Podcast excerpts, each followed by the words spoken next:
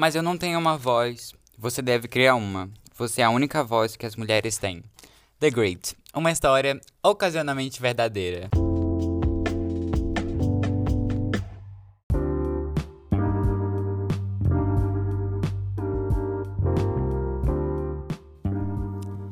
Olá, seja muito bem-vindo ao podcast de tudo um pouco sobre série, livros e afins. Seja muito bem-vindo. Hoje a gente vai falar de uma série chamada The Great. É uma série muito legal que eu venho desejando aí há muito tempo é, assistir ela. E finalmente eu assisti, por isso eu demorei um pouco para processar esse podcast. Eu sei que já faz um tempinho aí desde que eu postei o podcast de Sombras e Ossos.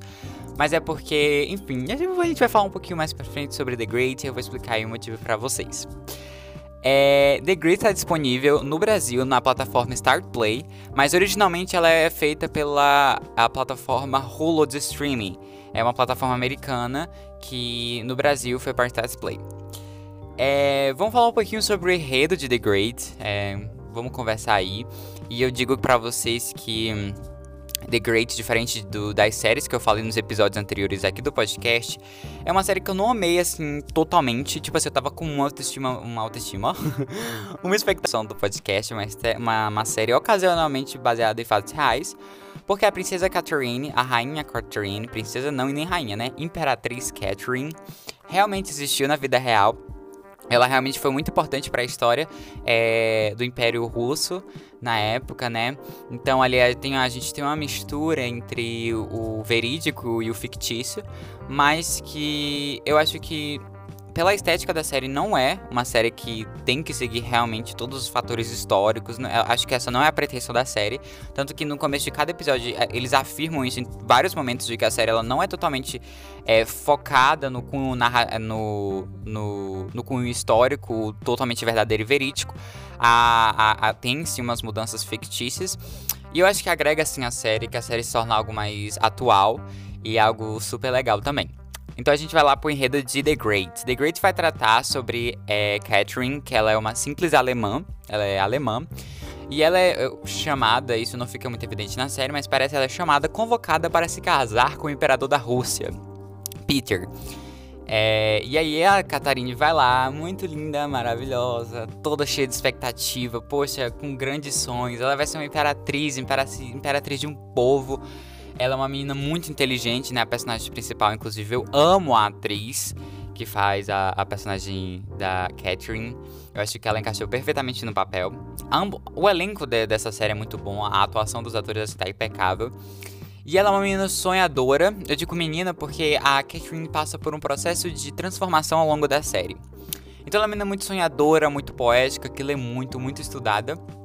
E ela é, vê essa oportunidade, né, além de uma grande responsabilidade, como realizar o desejo dela de casar aí, né, toda como dizia a norma da sociedade na época, né, que a série foi feita. A série é uma série histórica, né, aí se passa aí no período de 1800, 1900.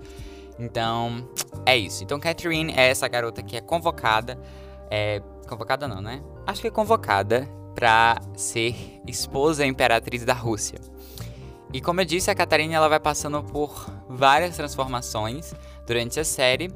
E uma delas é que no meio disso tudo ela descobre que nada daquilo que ela estava pensando é realidade, de que o Peter é uma pessoa totalmente diferente, de que o Império é uma coisa totalmente diferente do que ela imaginava, e ela resolve dar um golpe de estado no próprio marido.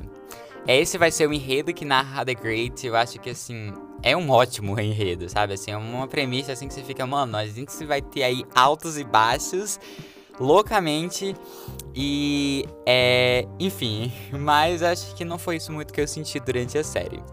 Mas vamos mergulhar um pouquinho mais. Então a gente tem Catherine, ela é convocada, né, pro, pro, pra ir atrás do Peter. E a gente vê uma transformação muito nítida entre a garotinha que entra no palácio para falar com o Peter e a mulher que se torna no final da série, né? É, eu acho que o mesmo espírito sonhador, é, progressista e revolucionário continua dentro dela, mas eu acho que ela vai se amadurecendo, a, a, a, questão das circunstâncias né, ao redor dela vai amadurecendo, de fato se tornando uma mulher, de fato conhecendo o mundo real. É muito engraçado porque provavelmente esse podcast vai ter spoiler, tá? Já deixa, eu vou colocar no título do podcast qualquer coisa. Mas é muito engraçado porque durante, depois que ela casa, né, tem a noite de núpcias, né, para ela gerar o herdeiro do, do imperador. E aí, ela, a empregada dela, que inclusive vai ter uma relação super legal com ela mais pra frente, eu vou explicar. É, pergunta para ela quais são as expectativas dela para sua primeira vez, né? E ela cita um poema que a mãe dela diz, não poema, né? Mas de forma muito é, poética, tudo aquilo que ela vai viver ali, que ela vai se unir com o marido dela e que ambos e que na verdade não é nada disso que acontece. Eu não vou escrever aqui de fato porque é uma cena assim muito emblemática, mas se você for assistir a série você vai ver que assim, né? Início de um sonho deu tudo errado. Mas então a gente vê essa construção da Catherine como essa mulher e a decisão dela de dar o golpe de estado no marido dela e se tornar imperatriz da Rússia.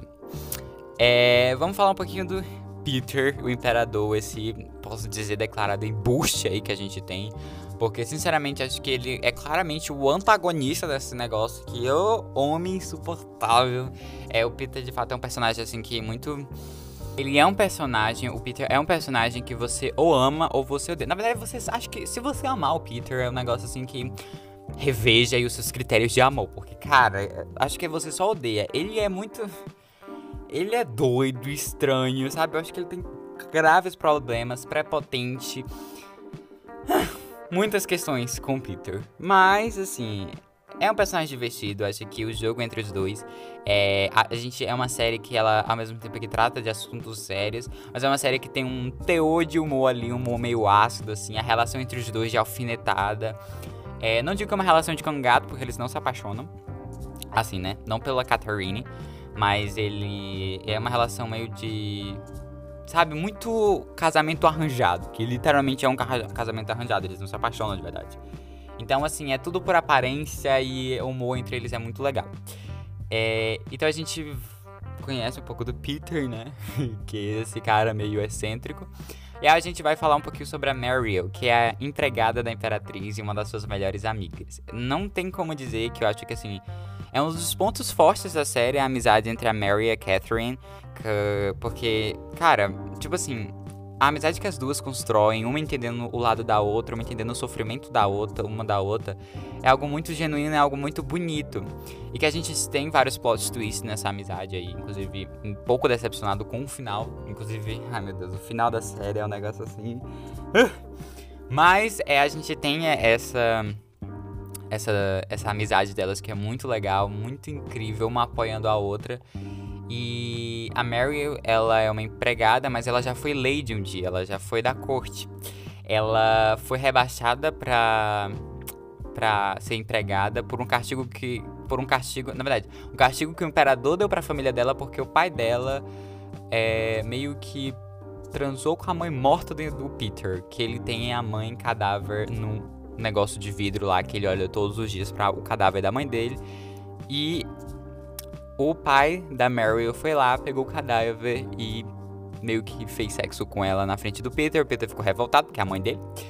E aí, e aquilo é muito sagrado para ele, e aí ele mandou a família toda pra sarjeta, inclusive a Mary, que agora é uma empregada, então ela sofre muito porque as mulheres da corte zombam dela, né? Porque agora ela é sua empregada, uma serva, né?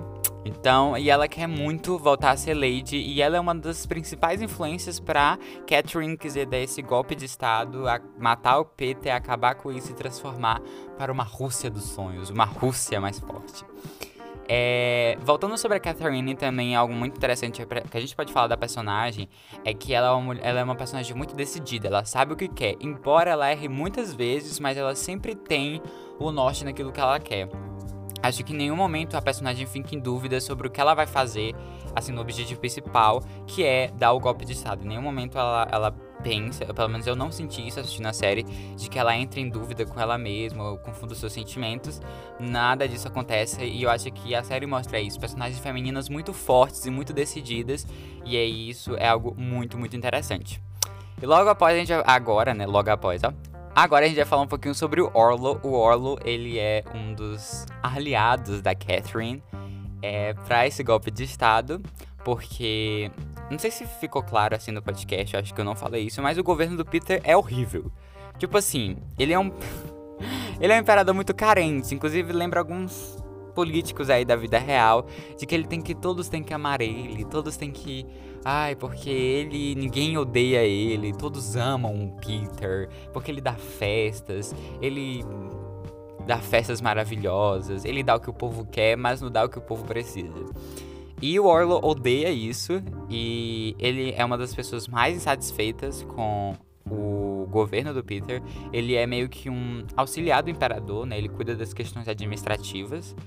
E aí, a Catherine, quando ele conhece a Catherine e vê as ideias da Catherine, ele se interessa muito por aquilo e ele topa fazer parte desse golpe de Estado secretamente, obviamente, porque senão sairia morta se ele descobrir, descobrir, descobrisse que ela estaria dando um golpe de Estado nele. E aí ele é um dos aliados. E o personagem do Olo é um personagem muito legal. Eu acho que a relação entre ele, a Catherine e a Meryl é uma coisa assim topíssima, muito incrível. E eu acho que ele complementa muito. É um personagem que a gente vê inseguranças, a gente vê medos, a gente vê muitas coisas. A gente se irrita com ele em alguns momentos, mas é um personagem que nos alegra muito, tem um certo humor. Eu acho que ele traz tudo enquanto a Mariel e a, e a, e a Catherine tá muito tipo, não, vamos dar o golpe, vamos matar o Peter, vamos assumir isso. E ele fica, calma, a gente tem muita coisa aí, muita cautela. Acho que ele tem essa razão, assim, né? Ele não deixa ser aflorado muito pelo tipo, é agora, vamos, né? Não, ele pensa muito. Inclusive, às vezes ele pensa demais, o que eu acho um, muito ruim às vezes para ele, né? Mas aí a Mary e a Catherine vêm pra ser a ação da coisa, né? Enquanto o Oreo, o Oreo pensa muito, Orlo, ó, oh, gente, eu errei o nome do personagem. O Orlo pensa muito, é, a Catherine e a Mary veio pra, tipo, ser a ação do negócio. E aí a gente tem esse trio que inicialmente vai formar, né, o toda eu não sei dizer, mas toda a equipe que a Catherine consegue para dar esse golpe de estado que ela decide dar, porque ela vê que o, a, o Império Russo é tá sendo um dos piores impérios aí. Então a série se baseia nisso, né? Esse, os três tentando dar esse golpe de estado. E aí a gente já entra num ponto bem negativo. A série é só isso. Vinícius, mas é, é só isso mesmo. Claro que a gente tem, de fato, as nuances acerca disso. A gente tem o amante que a que o, o Peter dá pra Catherine de presente, uma das coisas bizarras que ele faz. A menos bizarra, né? Tarde. A gente tem o capitão do exército para se, ali, se aliar com ela. E é, e sim, a gente tem umas nuances, a gente tem os plot twists, a gente tem um enredo, mas de um modo geral, a série ela não flui tão bem quanto ela deveria. Eu acho que os roteiristas deviam ter colocado a série, não sei, colocado é, não só como central, como uma coisa central assim da série, é, a questão do golpe de estado. Acho que ficou muito centrado nisso. Acho que eles não podiam ter, eles podiam ter explorado outros sentidos, muito mais o romance da da, da, da Catherine com o Léo, que é o amante que o imperador dá para ela, que é a pessoa que ela ama. Eu acho que eles deviam ter explorado muito mais esse romance. Explorado também muito mais a história da Mariel com, e a, a amizade delas duas. Então ficou muito centrada essa coisa do, é, do golpe de Estado. E isso foi um dos motivos de eu ter atrasado muito pra fazer esse podcast, porque eu enrolei tanto. Porque ao mesmo tempo que quando eu assistia era algo muito bom, mas eu terminava o episódio, eu não tinha muita vontade, nem muito vontade de continuar, tipo assim, porque, cara, eu via, tipo, não, vai ser ela tentando novamente é, dar o golpe de estado no Peter. E a gente acompanha isso os 10 episódios da série. Não é que não deve ser isso, porque esse é o enredo principal, mas não deve ser só isso, sabe? Eu acho que eles não souberam dividir ao certo. A série ela caminha muito devagar, a gente tem sim umas nuances ali, umas coisas muito interessantes, uns debates muito legais, inclusive um dos debates muito importantes é esse do, da introdução do podcast, né, sobre a voz da mulher na corte e o quanto a mulher é objetificada, né, e como isso traz é, é, traz muito para os dias de hoje que poxa, a gente tá no século XXI, mas a gente vê que ainda tem muita coisa para melhorar. A questão da ciência, acreditar na ciência, inclusive nos tempos de hoje que a gente tá vivendo. Tem um episódio muito interessante que é quando naquela época começam a, a se cogitar no que se chamaria de vacina, né? E que a gente chamaria hoje de vacina. E as pessoas acham isso louco, porque é, uma coisa do, do, do império do Peter que a Catherine não gosta é porque ele não dá ciência, educação e nem arte pro povo. O povo é um povo totalmente ignorante, um povo totalmente, sabe, sem nada. É, as únicas pessoas que conseguem ter acesso à educação, a, certa, a uma certa forma, à ciência, é totalmente reservado para a igreja ou pro alto escalão né, da corte, seja o imperador e os seus auxiliares, na maioria homens. E então a gente tem isso que a Catherine quer trazer isso. Eu acho que a Catherine ela quer esse, esse pensamento progressista de, cara, que tal todos terem acesso à educação, arte e ciência, sabe? E eles batem muito de frente com a ciência, que consequentemente faz muito sentido hoje em dia, não é mesmo? Com toda essa questão que nós estamos vivendo no mundo. Mas voltando ao, ao, à questão da vacina, né? A Catherine, ela, é, no certo episódio, é um surto de varíola, né? Lá na corte. E ela fala sobre um tipo de eu não sei explicar, de substância que estava sendo desenvolvida na Europa de atacar o vírus com o próprio vírus, porque aí fortalece o seu corpo. E eles acham isso uma loucura. Como é que você vai matar o vírus com o próprio vírus? Isso é totalmente negado, totalmente horrível. Então, já naquela época, já tinha é, suposições sobre a vacina e como a vacina era mal vista. Mas isso a gente está falando de século 17, 18. No século 21 até hoje, a vacina ainda, ainda é, claro, com diferentes argumentos, obviamente, mas que a vacina ainda é, é um, uma coisa que as pessoas ainda consideram é, totalmente mistificado. Ainda a vacina tem muitas mentiras, muita fake news sobre a vacina e que a ciência ainda é muito pouco ouvida. E já com isso eu já deixo bem claro, vacina sim, viu? Se você puder, vacine-se, pelo amor de Deus, não vai querer cair nessa conversa de negacionismo, de que vacina dá autismo, de que vacina dá câncer de mama, porque nada disso foi cientificamente comprovado. Então a gente tem tudo isso e a série faz muitas alusões aos dias de hoje, né? Muitas alusões a temas que são muito relevantes no dia de hoje. Então, um ponto positivo da série seria esse. Mas a questão do enredo é o que pesa mais. Eu acho que a série ela vai, nossa, aos pouco se tornando uma coisa que você fica tipo, não, vou. Eu sinceramente vou ser bem honesto para vocês de que eu só fui ficar muito interessado, acho que do oitavo pro nono episódio. E a série tem 10 episódios, entende? Que eu fui assim, no 8, 9, 10, sabe? Porque eu realmente precisava gravar esse podcast. Então, a, acho que a série ela pecou muito nisso. Eu acho que se você. Não, não digo que é uma série horrível tá? É uma série muito boa. Acho que se você realmente assistir lá, Força Guerreiro, você consegue sim chegar aos 10 episódios, porque eu consegui. É, é uma série que eu recomendo sim, porque a série fala de assuntos super interessantes.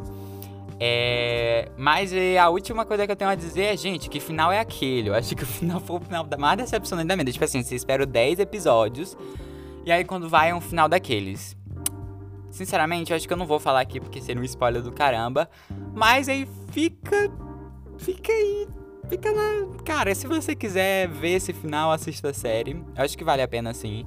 Recomendo a série para vocês. É. A gente. Eu esperava mais desse final, eu esperava mais da série. Eu acho que se eu pudesse ranquear, eu daria, sei lá, 7 pra série. Mas é isso. É isso que eu tenho que falar The Greats, tanto que eu acho que esse podcast nem vai ficar muito longo. Mas é uma série muito boa. Eu gostei, trata de assuntos legais mas eu acho que poderia ser muito mais versátil, muito mais fluida do que é. Ficou uma coisa muito pesada. E os episódios são bastante longos. É um 50 minutos de episódio e você sente os 50, segundos, 50 minutos de episódio. Então, assim.